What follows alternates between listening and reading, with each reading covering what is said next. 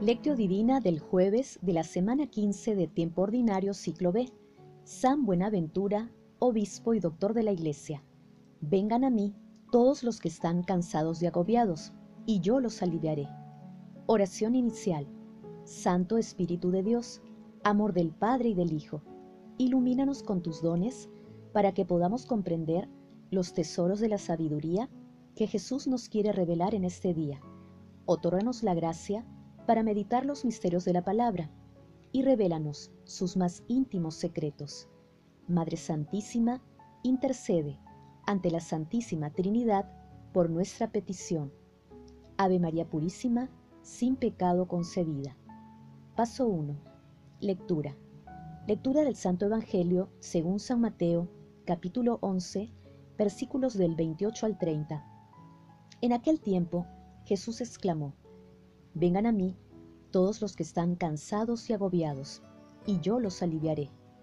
Carguen con mi yugo y aprendan de mí, que soy manso y humilde de corazón, y encontrarán descanso para vuestras almas, porque mi yugo es suave y mi carga ligera.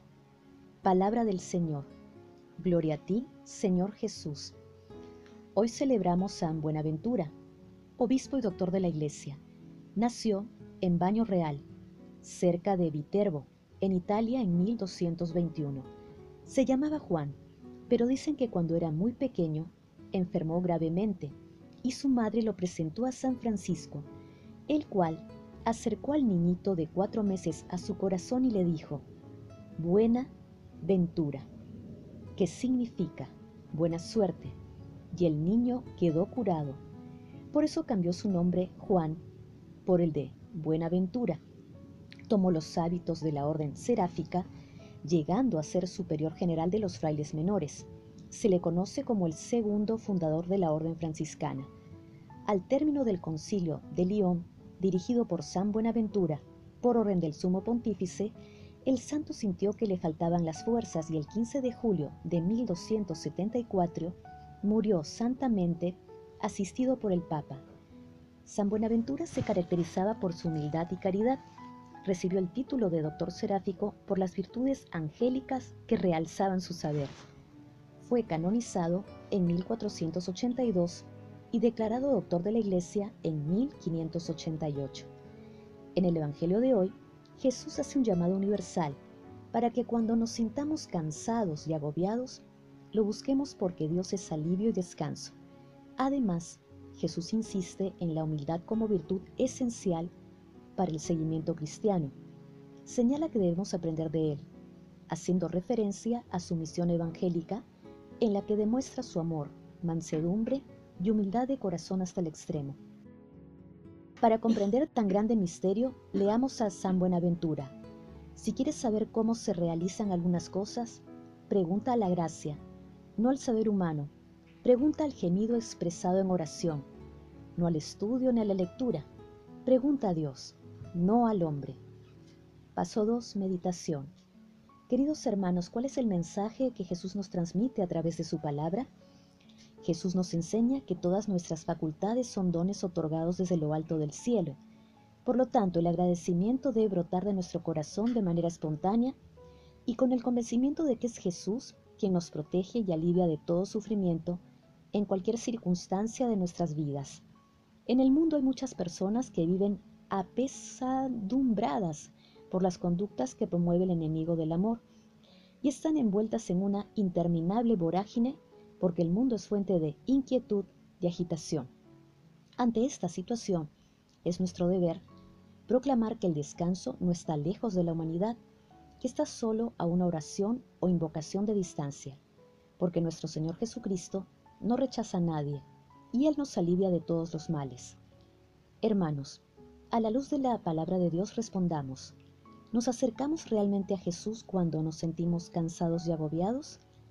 ¿Ayudamos a otras personas que se encuentran apesadumbradas a acercarse al alivio espiritual de nuestro Señor Jesucristo?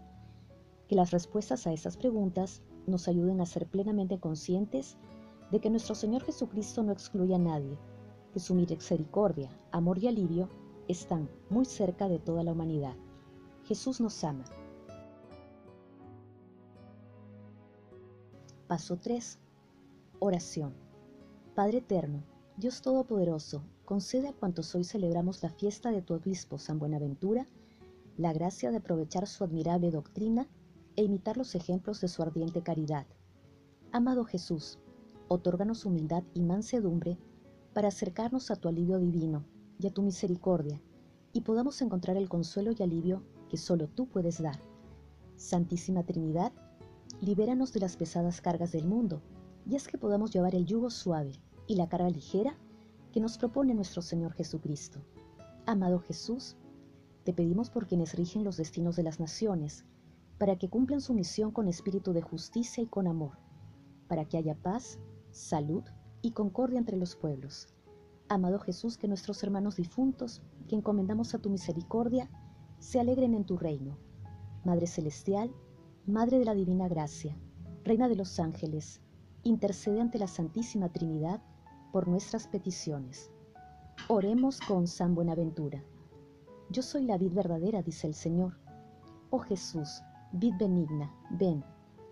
Oh Señor Jesucristo, árbol de la vida, situada en el centro del paraíso, tus hojas son medicinales, tus frutos son para la vida eterna. Oh flor y fruto bendito de la bendita rama, que es la purísima Virgen María. Sin ti nadie es sabio, porque tú eres la sabiduría del Padre Eterno.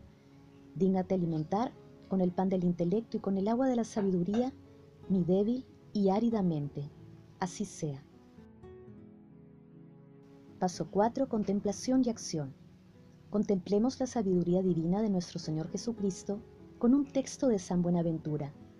La soberana sabiduría está escrita en el libro de la vida que es Jesucristo, en quien Dios Padre escondió todos los tesoros de la sabiduría y de la ciencia. Por eso, el unigénito de Dios como verbo increado es el libro de la sabiduría es la luz de la mente del sumo artista, llena de razones vivas y eternas. Como verbo inspirado ilumina los intelectos de los ángeles y de los santos. Como verbo encarnado, irradia las mentes racionales unidas a la carne.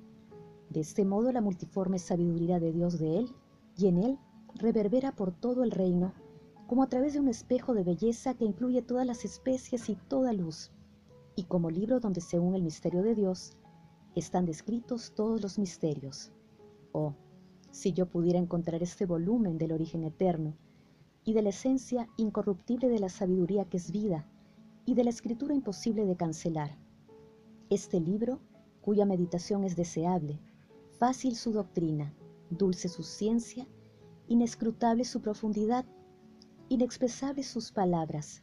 Este libro, cuyas palabras son el fondo, un solo verbo, en verdad, como dice el capítulo 8 de Proverbios, versículo 35, respecto a la sabiduría, quien me encuentra, encuentra la vida y alcanza el favor del Señor.